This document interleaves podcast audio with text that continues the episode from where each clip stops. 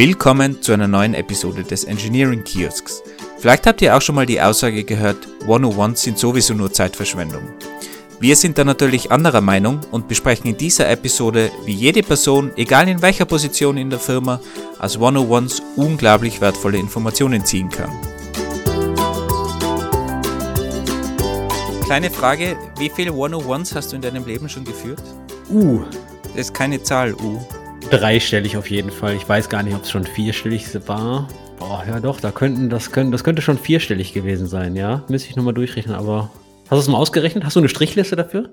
Gott sei Dank nicht, aber es waren sicher einige. Darum haben wir auch überlegt, ob wir nicht mal eine Episode zu 101s machen und auch, weil wir sie in der fünften Episode mal kurz angeschnitten haben und vor allem erklärt haben damals, dass man die recht regelmäßig führen sollte oder haben sollte. Dann haben wir einiges an Feedback bekommen von Leuten, die irgendwie so gemeint haben, ja, sie haben das so jährlich oder halbjährlich und da spricht man nicht nur übers Gehalt und das war's dann eigentlich. Und dann haben wir uns überlegt, okay, wenn das wirklich so ist und noch so wenig Anklang gefunden hat bei, bei allen, dann machen wir einfach eine Episode mal drüber, was wir uns unter 101 so vorstellen, was unsere Erfahrungen da, damit sind und was man auch als normaler Mitarbeiter oder Mitarbeiterin einfach machen kann, um diese One-on-Ones anzustoßen und was man auch vor allem rausholen kann aus diesen, glaube ich, sehr wichtigen und wertvollen Meetings. Korrigiere mich bitte, aber soviel ich weiß, kam das Feedback von Personen, die bei deutschen Mittelständlern arbeiten, oder? Also durchaus große Firmen, ja, keine, keine Mini-Firmen, wo man sagen würde, okay, bei fünf Leuten macht es vielleicht weniger Sinn, so, so viel Struktur zu haben, aber schon bei größeren Firmen, ja, definitiv. Aber Tech-Only-Firmen oder wirklich ähm, mit, weiß ich jetzt nicht, Offline-Präsenz, ähm, Stahlwerken und Co. Wir haben jetzt kein Feedback von, von Stahlwerk-Mitarbeiter bekommen. Keine Ahnung, vielleicht hast du da mehr Connections, Andy. Also es waren schon eher, eher Tech-Firmen, die Tech als Produkt haben, aber auch natürlich größere IT-Abteilungen haben und vielleicht anderes Produkt eigentlich haben. Okay, bevor wir ins Thema mal ein bisschen tiefer einsteigen, starten wir, wie jeder gute Deutsche starten würde, mit einer Begriffsdefinition. Was ist ein One-on-One-Wolfgang? Gute Frage, ob es jetzt eine ganz offizielle Begriffserklärung gibt. Also grundsätzlich ist es ein Meeting zwischen zwei Personen, darum heißt es wahrscheinlich One-on-One, also eins zu eins. Und das Ganze findet üblicherweise regelmäßig statt. Also ich glaube, das, das ist alles, was, was es an Gemeinsamkeiten gibt. Aber natürlich hat es in, in der moderneren Welt und wahrscheinlich vor allem in, in, in Tech-Firmen auch, dieser ganzen New Work Bubble noch mehr Bedeutung und da steckt natürlich noch mehr dahinter. Ich habe gerade mal geguckt, ob es eine Definition auf Wikipedia gibt. Und wenn ich One-on-One -on -one Wikipedia bei Google eingebe, finde ich 1 und 1 den Internetkonzern und ich finde 1 und 1 eine Phase beim Poker, bei der nur noch zwei Spieler am Tisch sitzen. Eine bestimmte Beziehungstyp in einem Entity Relationship Diagramm. Alles nicht falsch, aber alles nicht das, was wir meinen. Okay, ein Gespräch zwischen zwei Personen. Als ich meiner ähm, Frau das erste Mal erzählt habe, uh, ich muss jetzt weg, ich habe jetzt ein One-on-One, -on -One, hat die mich auch ganz fragend ange äh, angeguckt und sagt, hä, was ist denn ein One-on-One? -on -One?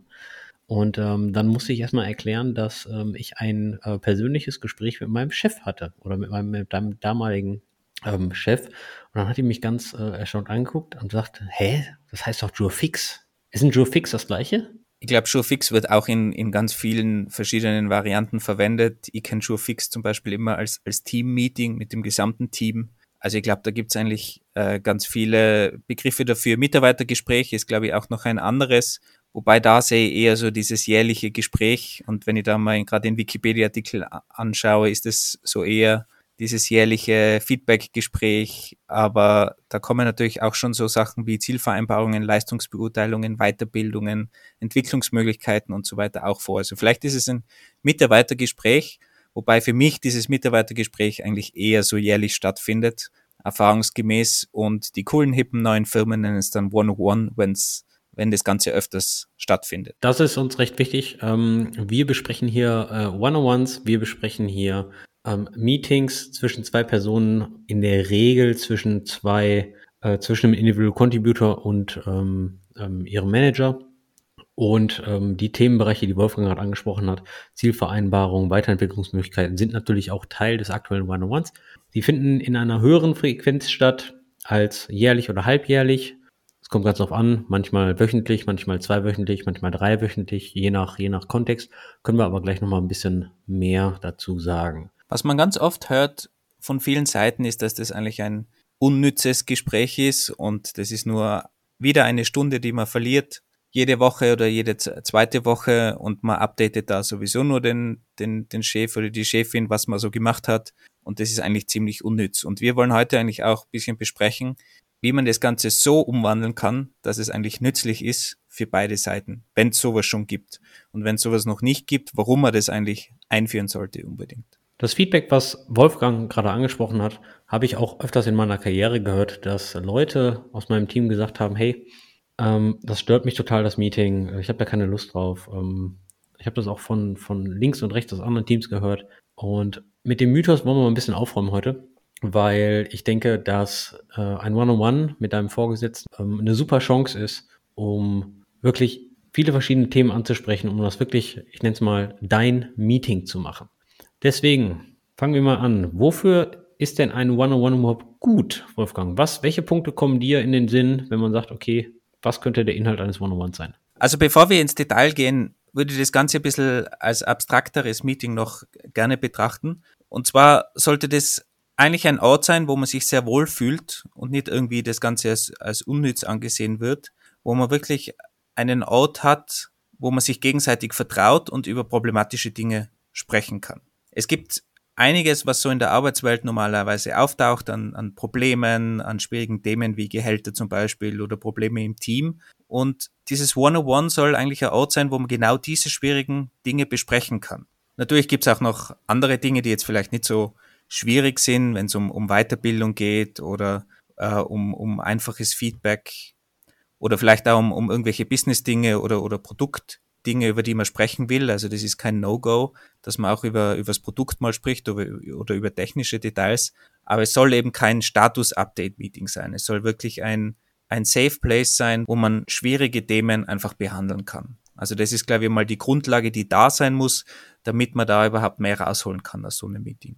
Jetzt hast du gerade gesagt, das ist ein sicherer Raum, ein sicheres Meeting, da kann man Probleme ansprechen. Jetzt ist es nochmal so, dass ähm, das Vertrauensverhältnis natürlich erst aufgebaut werden muss zwischen, zwischen den zwei Leuten, die sich da im One-on-One unterhalten. Das ist ja nicht von, von Grund aus da, oder? Ich meine. Dafür ist natürlich vor allem der, der Manager gefragt oder die Managerseite gefragt, glaube ich, weil die muss natürlich auch dementsprechend die Sicherheit anbieten oder diese Atmosphäre schaffen, damit sich alle drin wohlfühlen und damit man über solche Dinge sprechen kann. Und man wird wahrscheinlich nicht in dem ersten Meeting schon über irgendwelche schwierigen Themen sprechen. Also das Ganze baut sich natürlich über die Zeit auch auf. Also da haben wir schon einen Punkt, um den sich die Managerseite auf jeden Fall kümmern muss und das auch immer mit beachten muss, damit so eine sichere Atmosphäre entsteht und man über diese Dinge sprechen kann. Hast du konkrete Tipps, wie du so eine sichere Atmosphäre und Umgebung schaffst im Normalfall? Also ich habe jetzt keine Checkliste, die ich jetzt abgehe, sondern eher Erstmal, erstmal locker, locker starten, die, die Person ein bisschen kennenlernen. Ähm, mit wem, mit wem spreche ich denn da gerade überhaupt? Das heißt natürlich, dass man ähm, vielleicht hier und da auch mal ein bisschen, ein bisschen ins, ins Private geht. Ähm, wobei ich da sagen muss, dass man natürlich auch ganz klar Grenzen setzen sollte und ähm, vielleicht sich auch genau darüber unterhalten sollte, wie weit, ähm, auf, auf, welcher, auf welcher Ebene unterhalten wir uns denn hier, ja? Sind das jetzt hier nur Arbeitsthemen oder kann man auch mal fragen, was man am Wochenende gemacht hat. Ähm, das bleibt jedem selbst überlassen, wie weit man gehen möchte. Ich sage nur, für mich funktioniert sehr gut, umso mehr ich die Person wirklich kenne, umso eher kann ich ein vertrauensvolles Verhältnis aufbauen. Und das dauert natürlich, ja. Das dauert jetzt nicht ein Meeting oder zwei Meetings, sondern es kann Wochen dauern, es kann Monate dauern. Und umso mehr das Vertrauen da ist, umso mehr ich auch die Person mir auch bewiesen hat, dass zum Beispiel die Themen, die wir hier besprechen, zwischen uns beiden bleiben, ähm, desto größer ist halt mein Vertrauen und desto mehr verliere ich auch meine Hemmschwelle, problematische Themen anzusprechen. Ich glaube, was auch extrem wichtig ist, ist, dass man das einfach von Anfang an schon klärt zwischen beiden Seiten, was denn eigentlich ein One-on-One-Meeting ist, warum man jetzt da wirklich in dem Raum sitzt, jede Woche oder jede zweite Woche und, und was man da eigentlich diskutiert. Und dann kann man da natürlich auch klar feststellen, okay, da gibt's eine Verschwiegenheitspflicht. Man spricht da, man kann da offen Themen ansprechen, die vielleicht sonst problematisch sind und die gehen nicht nach draußen. und das muss man natürlich auch von der Managerseite vor allem wirklich erfüllen. Wenn man da dann nach irgendwas nach außen trägt, ist natürlich das komplette Vertrauen kaputt. Das ist das Schlimmste, was man machen kann. Aber das grundsätzliche Klären mal, was man da überhaupt machen will in so einem 101, ist, glaube ich, extrem wichtig. In vielen Leadership-Trainings habe ich, habe ich sogenanntes Contracting gelernt. Bevor man überhaupt mit dem Meeting oder mit, das, mit dem Workshop startet, macht man sogenanntes Contracting und das ist eigentlich genau das, was du beschrieben hast. Was ist das Ziel hier? was sind die Rahmenbedingungen, wie weit können wir gehen, ja, und es ist auch völlig okay, direkt am Anfang zu fragen, hey, ähm, sollen wir mal kurz darüber, ähm, darüber sprechen, in, inwieweit wir jetzt hier auch was Privates preisgeben oder nicht, was ist okay für dich, was ist okay für mich. Ähm, das sind, das sind völlig, das sind, das klingt erstmal total platonisch, ja, man fängt sofort an, aber ich denke, dass diese Rahmenbedingungen es für alle leichter machen, in dem One-on-One -on -One sich zu bewegen. Auf jeden Fall kann ich sagen, das braucht Zeit. Es gibt Menschen, die brauchen ein halbes Jahr. Es gibt Menschen, da, da wird es einfach, die werden halt einfach nicht warm miteinander. Ja, das ist auch völlig, völlig okay. Ähm, man muss nicht mit jedem Best Friend sein. Und ähm, es kann auch einfach sein, dass man mit äh, seinem oder ihrer Managerin einfach gar nicht klarkommt. Ja, dann muss man mal gucken, was man macht. Aber ähm, man muss da nicht erzwingen. Vielleicht auch noch die, das andere Extrem noch zu erwähnen. Man muss da natürlich auch aufpassen, dass man nicht Best Friend wird unter Umständen und dass man auch da nicht zu tief, zu tief ins Privatleben zum Beispiel geht. Oder man ist auch kein Psychotherapeut, wenn es irgendwo Probleme gibt, die dann so weit reinreichen in das, in das ganze Psychotherapeutische. Man muss da auch aufpassen, dass man da nicht irgendwie die, die Verantwortung übernimmt und dann zum Psychotherapeuten ohne Ausbildung wird. Also ich glaube, da, da, da gibt es zu Recht Spezialisten und wenn jemand zum Beispiel ein psychisches Problem hat, das ist dann nicht mehr Aufgabe vom, vom Manager das zu lösen und in einem One-on-One das, äh, das anzugehen. Also ich glaube, das ist die andere extrem, extreme Seite und man muss halt schauen, dass man da irgendwo in der, in der Mitte bleibt zwischen den zwei Extremen im Idealfall und, und so funktioniert dann, glaube ich, am, am besten das gemeinsame Arbeitsleben. Wir sprechen jetzt aber schon die ganze Zeit, dass ein One-on-One zwischen einem Manager und einem Individual Contributor ist. Muss nicht sein. Meines Erachtens nach sollten auch ganz andere Positionen im Unternehmen One-on-Ones machen, wie zum Beispiel Tech-Leads, die jetzt keine Personalverantwortung haben. Mir fallen zum Beispiel Staff-Engineers ein, also sehr, sehr erfahrene Engineers, die gegebenenfalls größere Projekte in der Firma leiten. Die können zum Beispiel einfach mal One-on-Ones mit anderen Engineers haben. Äh, Produktmanager haben gegebenenfalls auch keine Personalführung, könnten aber ebenfalls One-on-Ones machen. Also eigentlich, eigentlich besteht die Frage, wer sollte sie nicht tun? Und vielleicht nochmal noch mal zur Klarstellung. Also ein Product Manager der hat im Idealfall natürlich One-on-Ones mit, mit seinem Manager drüber, aber der kann natürlich auch, obwohl er keine Personalverantwortung haben, hat zum Beispiel mit Engineers One-on-Ones machen, um gewisse Dinge zu, zu klären. Das ist dann vielleicht eine andere, eine andere Atmosphäre und vielleicht mehr produktorientiert, das Ganze. Da wird man nicht über irgendwelche privaten Dinge zum Beispiel sprechen. Aber man könnte zum Beispiel über Entwicklungen, wie man sich im Team entwickeln kann mit irgendwelchen Technologien, da kann man natürlich durchaus auch mit äh, Produktmanagern äh, sprechen und nicht nur mit dem, mit dem eigenen Lead. Also ich glaube, da gibt es guten Input, den man auch von, von einem Produktmanager zum Beispiel erhalten kann. Ja, die Inhalte der, der Gespräche sind natürlich abhängig von den Personen und ähm, den jeweiligen Rollen innerhalb der Unternehmen. Was ich zum Beispiel sehr oft gesehen habe, in meiner bisherigen Karriere ist das, wenn ich One-on-Ones mit Produktmanagern hatte, dass es da sehr viel darum ging, wie können wir besser kollaborieren, ähm, wie können wir Engineers zum Beispiel bei der Priorisierung und bei der Feature-Entwicklung oder Feature-Evaluierung helfen, aber auch andersrum. Zum Beispiel haben wir dadurch sehr, sehr viel gelernt, wie Produktmanager eigentlich arbeiten, wie ähm, AB-Tests ausgewertet werden. Also das ist dann eher so ein Geben und Nehmen. Und das hilft natürlich dann für, für den kompletten Produktzyklus und für die komplette Zeit, in der wir zusammenarbeiten, natürlich ungemein. Die One-on-Ones, die wir jetzt besprochen haben, waren meistens zwischen dem Lead und dem Individual Contributor, also ein Hierarchieschritt sozusagen, ein Hierarchielevel. Aber es gibt natürlich auch Skip-Level One-on-Ones, nennen sich die, dass man also ein Hierarchielevel überspringt und das ist auch sehr üblich, dass zum Beispiel wirklich ein, ein, ein Chef oder ein, ein CEO ein, zwei Levels überspringt und dann auch One-on-Ones mit ähm, Leuten im Unternehmen hat, die, die gar nicht direkt an ihn reporten zum Beispiel. Also auch das gibt's. Das ist natürlich dann in, in einem anderen Intervall findet das natürlich statt und nicht wöchentlich üblicherweise. Aber die können natürlich auch sehr wertvoll sein, weil man da einfach einen Einblick bekommt, den man sonst weniger hat, weil man ja einfach die Hierarchieschritte zwischendrin hat. Also nur, dass das auch erwähnt ist. Ich, ich, ich habe jetzt gerade zum Beispiel ähm, One-on-Ones mit meinem Chef-Chef ähm, alle vier Wochen, genau. Also man, es geht auch recht regelmäßig.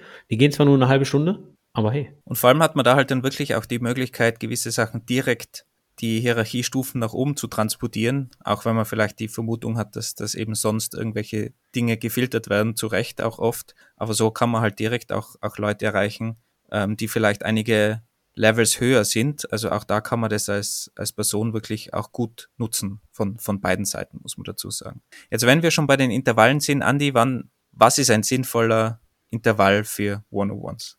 Heißt es der Intervall oder das Intervall? Das Intervall. Der, die, das Intervall. Weiß ich jetzt auch nicht. Spreche ich mal, ich nehme mal die Perspektive von einem Engineering Manager und da klassische Antwort in der Informatik, es kommt drauf an. Auf was? Ich glaube, so alles so zwischen einer und vier Wochen.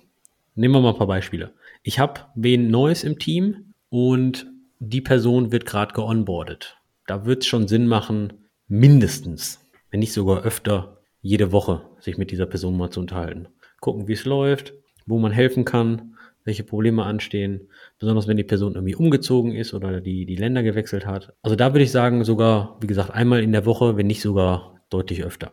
Obwohl ich da natürlich für deutlich öfter gegebenenfalls einen Mentor assignen würde, der dann den gleichen Job macht. Wobei man natürlich fairerweise auch sagen muss, da sind viele Dinge dabei, die jetzt weniger klassische One-on-One-Themen sind, sondern eher Business-Themen oder wie kommt man überhaupt rein in, in den Arbeitsflow und solche Dinge. Also die können natürlich schon Teil von One-on-One sein, sind aber jetzt keine klassischen One-on-One-Themen, würde ich sagen. Das ist ja klassisches Onboarding dann. Dann kommt es natürlich noch ein bisschen auf die Teamgröße drauf an. Wenn man jetzt ähm, fünf Leute hat, zum Beispiel im Team, dann kann man schon ähm, ähm alle zwei Wochen irgendwie ein One-on-One machen von einer Stunde oder einer halbe Stunde, je nachdem, in welcher Phase sich die, die Leute befinden und äh, welche konkreten, konkreten Themen man mit denen hat. Ja? Also wenn man jetzt zum Beispiel eine Person gerade auf eine Beförderung vorbereitet, dann wird es da schon Sinn machen, immer mal so eine Stunde ähm, zu investieren, um beim Support des äh, Promotion-Dokuments zu helfen oder ähnliches. Umso größer das Team wird, umso größer sollten die Intervalle auch auseinandergestreckt werden. Nicht, weil die Leute es nicht äh, verdienen, sondern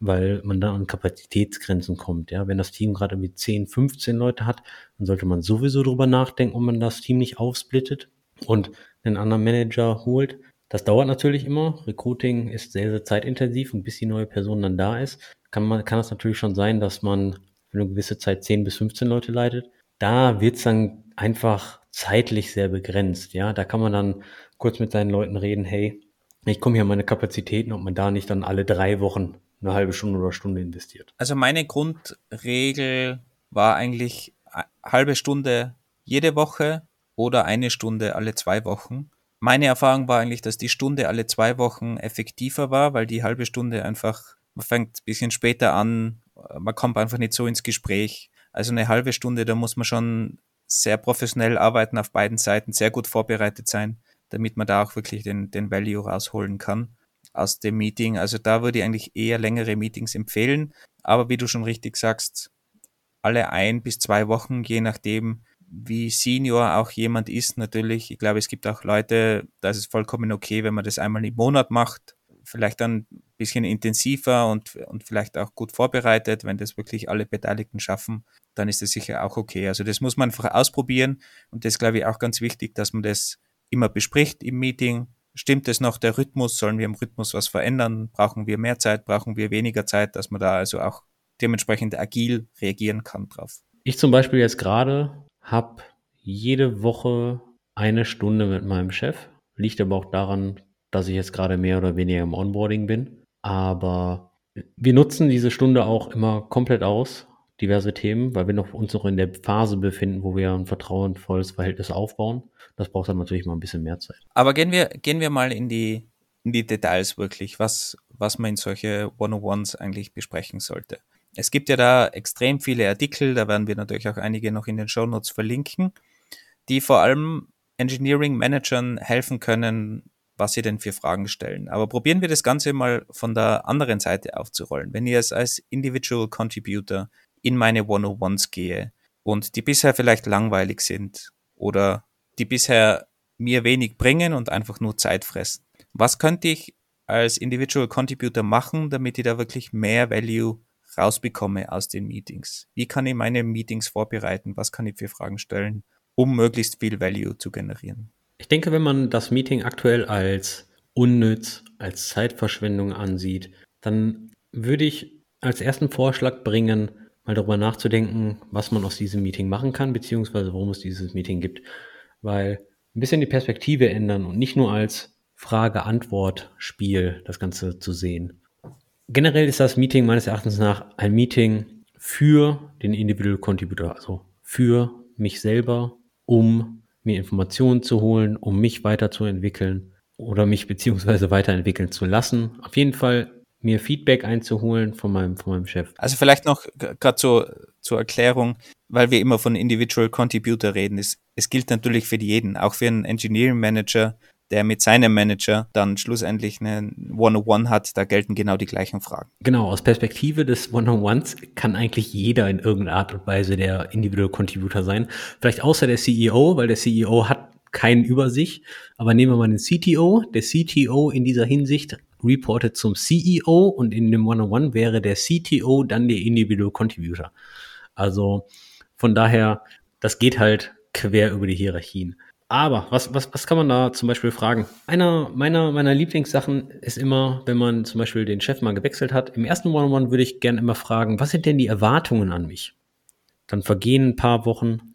Irgendwann frage ich, hast du etwas Feedback für mich und für meine Arbeit? Und nach circa drei Wochen, äh, drei Monaten frage ich dann, hey, im ersten One-on-One hattest du mir diese und diese und diese Erwartungen genannt. Wie erfülle ich diese denn zurzeit? Wie, wie, wie stehe ich denn zu den gesetzten Erwartungen? Und das mache ich dann im Quartalsintervall immer, wo ich dann auch sicher gehen kann, okay, die Erwartungen, die an mich gesetzt wurden, die erfülle ich, um irgendwie böse Überraschungen am Ende des Jahres zu vermeiden. Es gibt ja auch oft diese Situation, dass dann viele Leute irgendwie enttäuscht sind oder das nicht kommen gesehen haben, dass, dass irgendetwas nicht stimmt und dann womöglich äh, entlassen werden.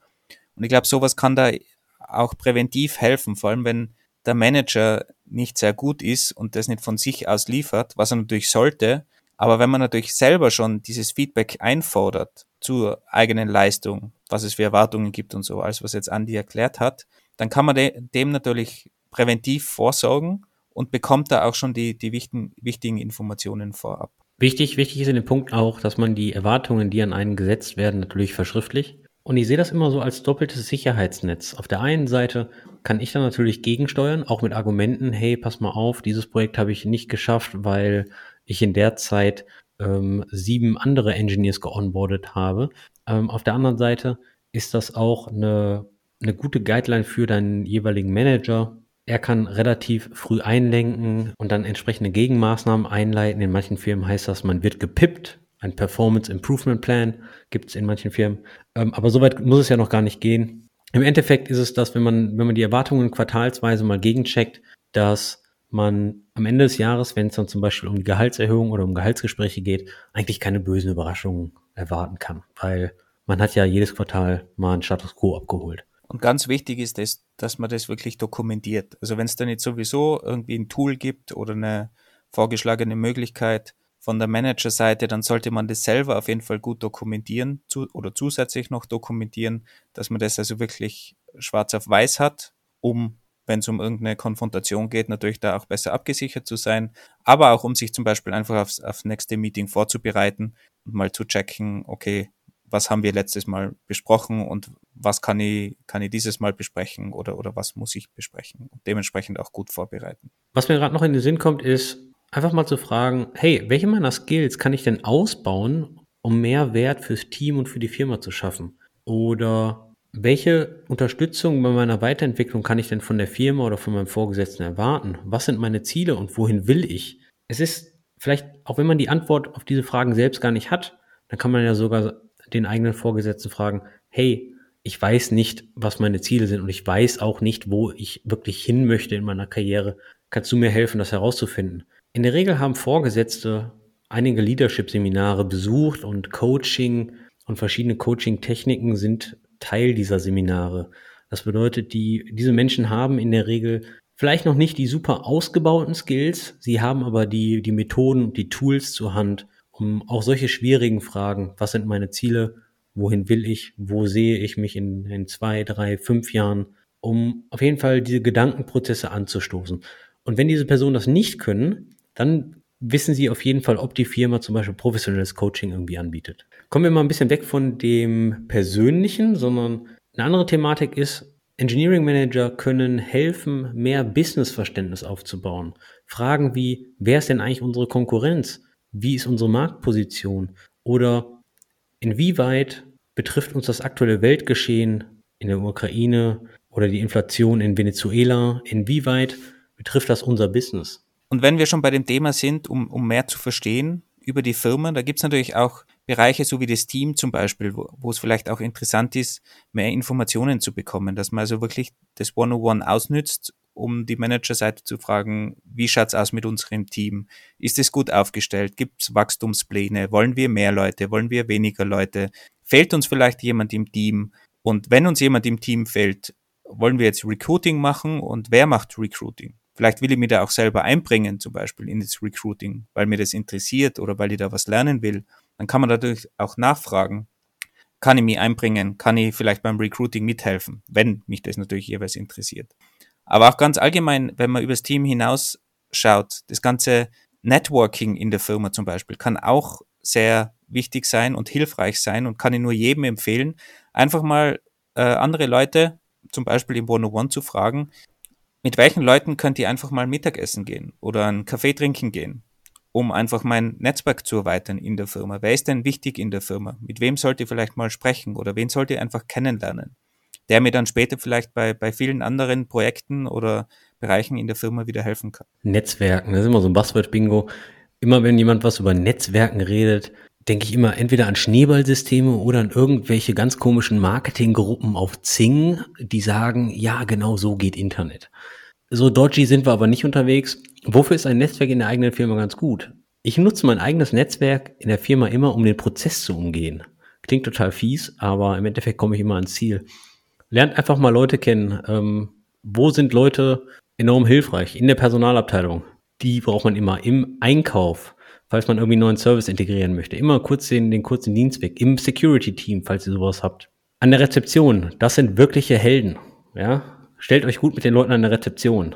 Ich habe jetzt gedacht, der Andi bringt irgendwelche Sachen, die nicht dodgy sind, aber er hat jetzt genau die dodgy Sachen erwähnt.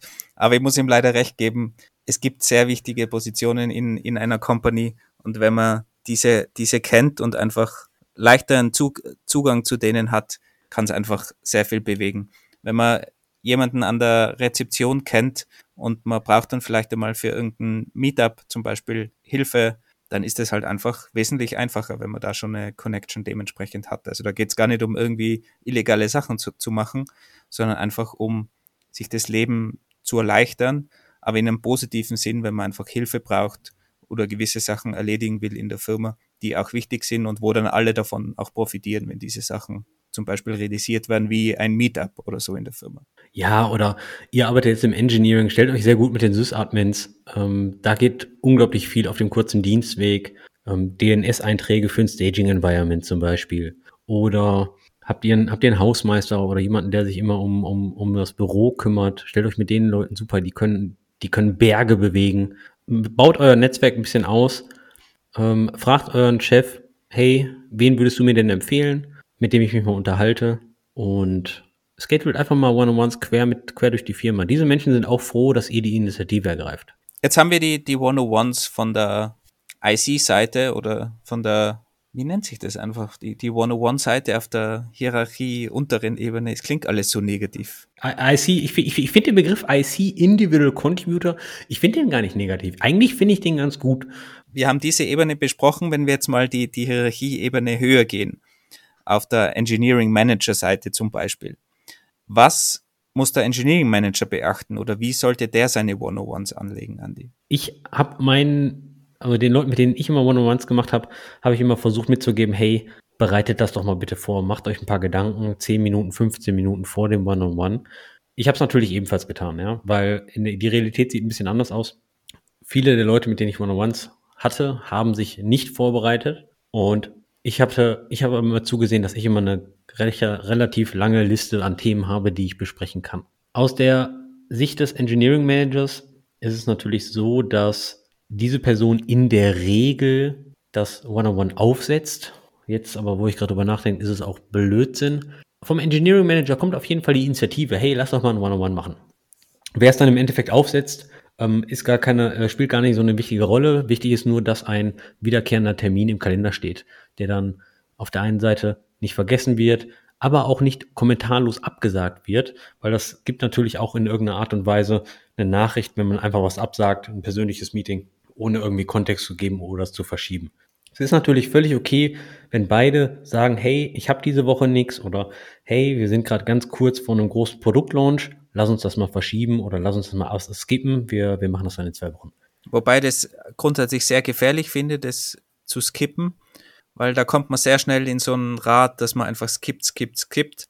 Also ich habe mich bemüht, möglichst selten irgendwas zu, zu skippen, sondern eher es zu verschieben, wenn es irgendwie möglich war. Wenn man jetzt sowieso wöchentlich hat, kann man schon mal eine Woche, eine Woche oder so ausfallen lassen, kein Problem. Aber auch wenn niemand Themen hat, wenn man dann zusammensitzt in einem Raum, kommen doch immer wieder Themen auf und an die hat man halt vielleicht nicht gedacht und ich glaube, das ist schon sehr wertvoll.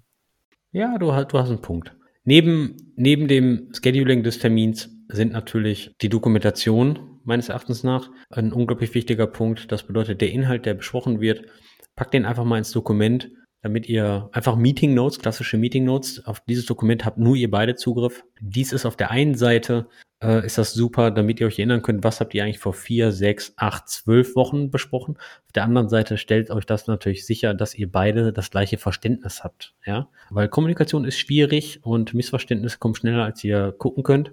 Und so könnt ihr natürlich äh, Punkte immer wieder aufgreifen.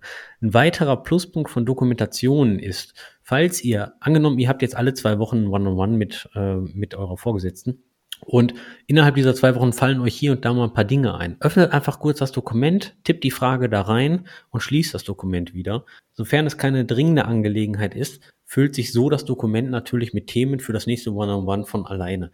Wenn das eine dringende Thematik ist, bitte, bitte, bitte, bitte, bitte nicht zwei Wochen warten, sondern direkt zu eurer Vorgesetzten gehen und sagen, hey, hast du mal fünf Minuten, ich würde gerne mal was äh, Dringendes mit dir besprechen. Das habe ich so oft erlebt, dass etwas, dass, dass die Leute ein, ein Problem hatten, was, was sie wirklich unter den Fingernägeln brennt und sie haben dann bis zum nächsten One-on-One -on -One gewartet bitte sofort ansprechen bei, bei Problemen, nicht auf die lange Bank schieben. Das ist definitiv ein, ein, sehr wichtiger Punkt, ja. Im Idealfall ist dieses, also wenn wir jetzt von Dokument sprechen, ist das natürlich ein geschertes Dokument, auf das beide Zugriff haben und wo beide Seiten die, die Notizen eintragen und auch eben die Themen für das nächste 101 eintragen.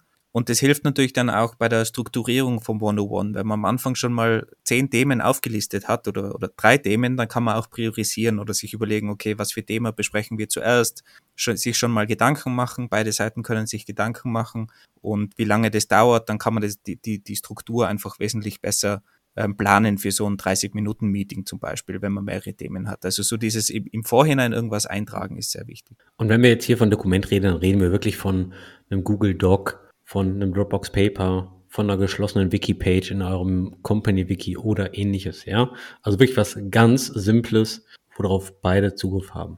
Es gibt natürlich schon aufwendige Tools dafür, klarerweise, aber ich glaube, also ich persönlich hatte immer ein, ein Word-Dokument, was, was drei Spalten hatte.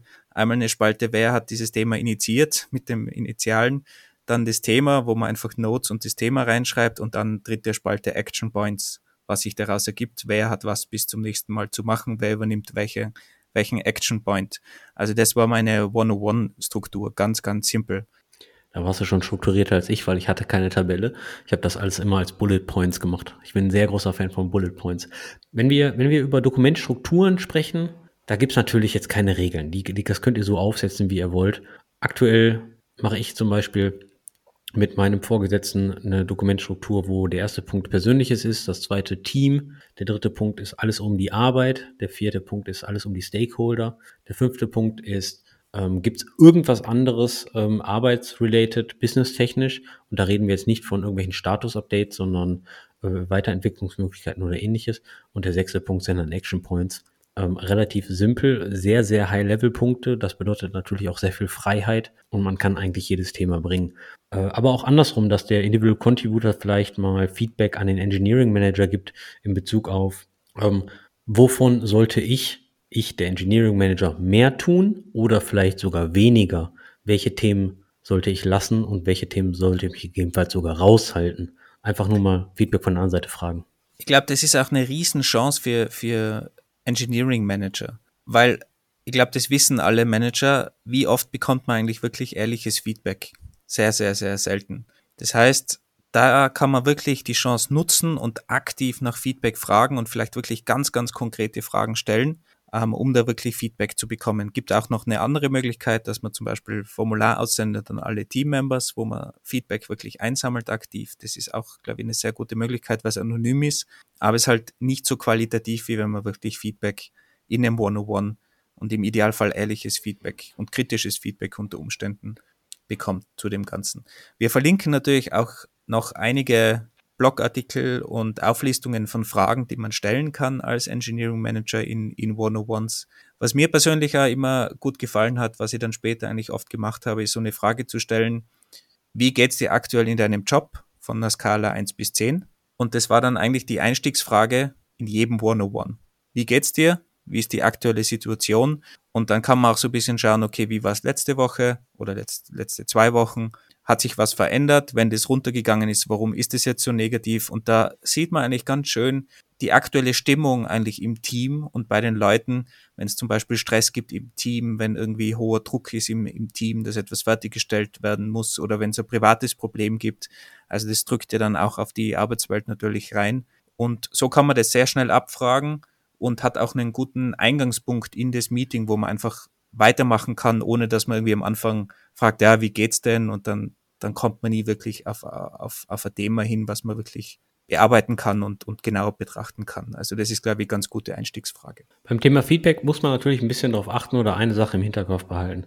Wenn ihr natürlich jetzt ein One-on-One -on -One mit einem Teammitglied von euch macht, ihr seid jetzt der, der Engineering Manager und ihr fragt nach Feedback, dann besteht natürlich unter Umständen eine recht große Hemmschwelle bei dem Teammitglied, euch wirklich ehrliches Feedback zu geben, weil der Grund ist einfach nur hierarchietechnisch steht ihr über dieser Person.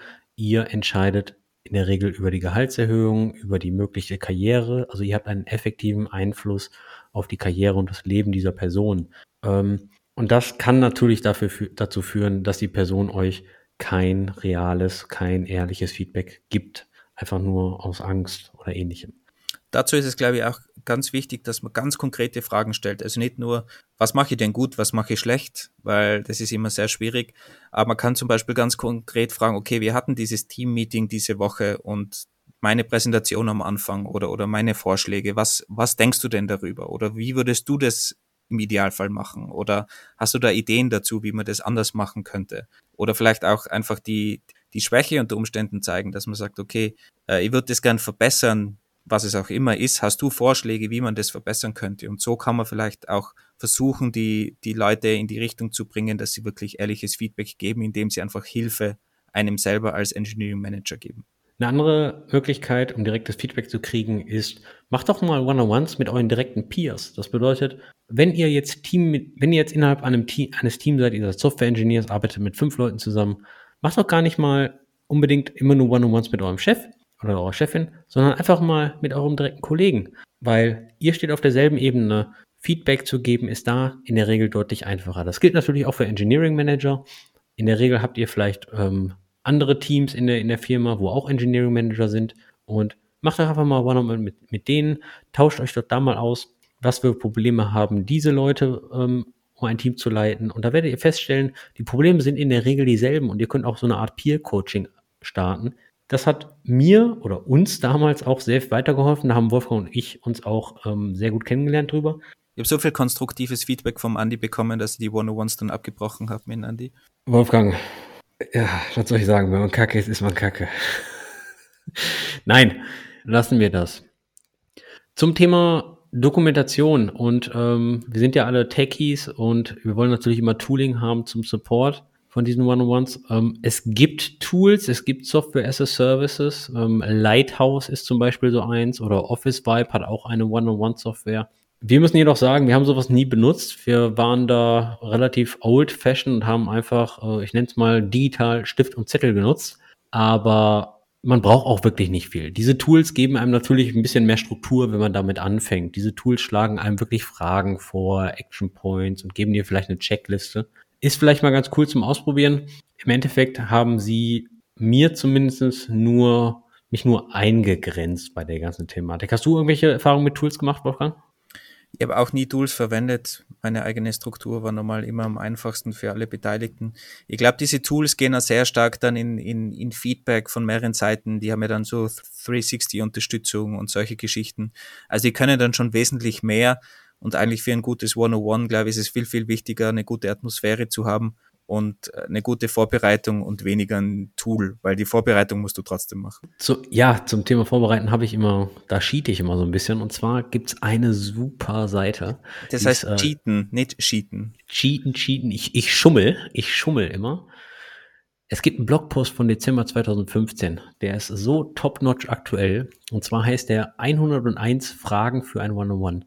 Und jedes One-on-One öffne ich diese Webseite diesen Blogpost und picke mir drei bis vier Fragen raus, weil wenn wir in dem One-on-One sind und die Person hat wirklich nichts vorbereitet, habe ich immer drei oder vier Fragen, die man stellen kann und da sind so interessante Gespräche heraus entstanden. Kann ich euch wirklich nur empfehlen, verlinken wir auch in den Show Notes. Meine, mein Lieblingsblogpost 101 Fragen in einem für ein One-on-One.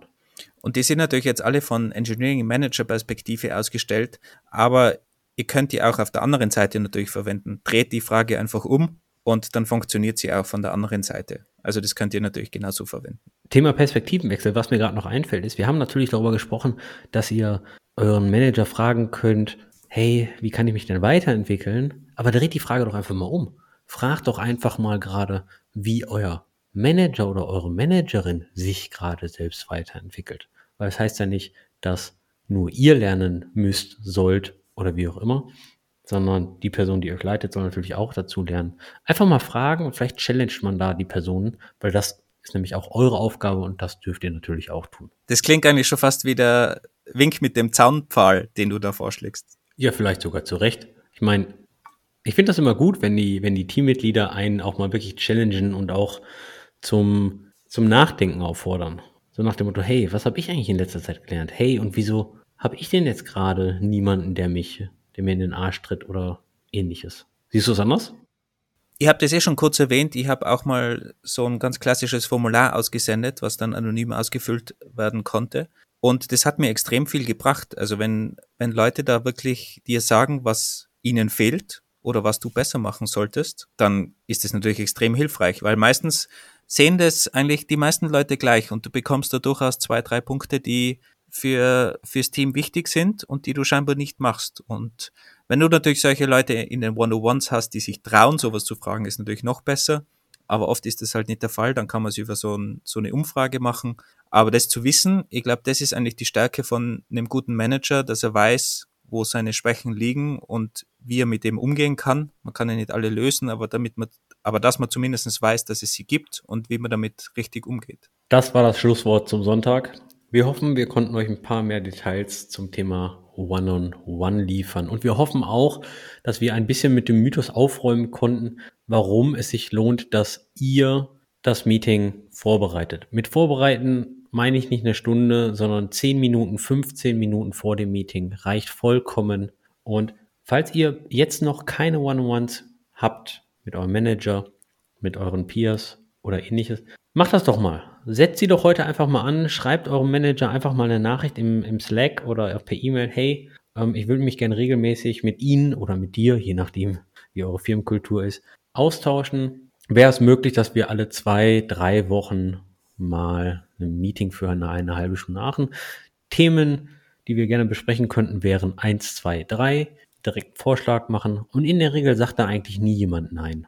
Oder auch mit Peers zum Beispiel, mit anderen Leuten, die auf der gleichen Ebene sind oder vielleicht mit Kollegen wie Product Manager oder ähnliches, die können auch, wie gesagt, sehr hilfreich sein. Und wenn ihr wirklich nicht wisst, wie ihr am besten startet, schreibt uns eine E-Mail, dann helfen wir euch. Wir versuchen euch zumindest zu helfen. Gerne auch per kurzen Videocall, damit ihr an eure One-on-Ones kommt. Auf der anderen Seite würden wir natürlich auch gerne mal wissen, wie ihr eure One-on-Ones gestaltet. Was lief gut, was lief schlecht. Oder habt ihr überhaupt One-on-Ones? Wäre auch schon mal interessant. Also sendet vielleicht einfach einen, einen Tweet und erzählt uns mal, ob ihr überhaupt One-on-Ones habt und wie oft ihr One-on-Ones habt. Wie immer erreicht ihr uns auf Twitter unter ENG Kiosk, Engineering Kiosk und via E-Mail auf stetisch at engineeringkiosk.dev. Und wie immer die Bitte, wenn ihr die Episode gut gefunden habt, teilt die Episode, teilt den Link zum Podcast, damit wir auch mehrere Hörer und Hörerinnen bekommen. Und falls ihr Themenvorschläge habt, sind wir natürlich auch immer offen auf allen Kanälen was wir denn in Zukunft noch so machen könnten, was euch interessiert und wo wir in irgendeiner Form weiterhelfen können. Danke fürs Zuhören und bis bald. Ciao.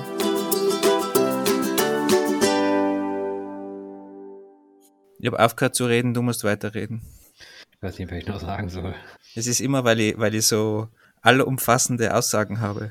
Ich weiß, es ist schwierig. Was war jetzt dein, dein letztes, äh, dein letztes, dein Ich glaube, du hast mir nicht ordentlich zu. Ich habe hab schon gemerkt. Okay, teilt den Link, ja? Ja. Vielen Dank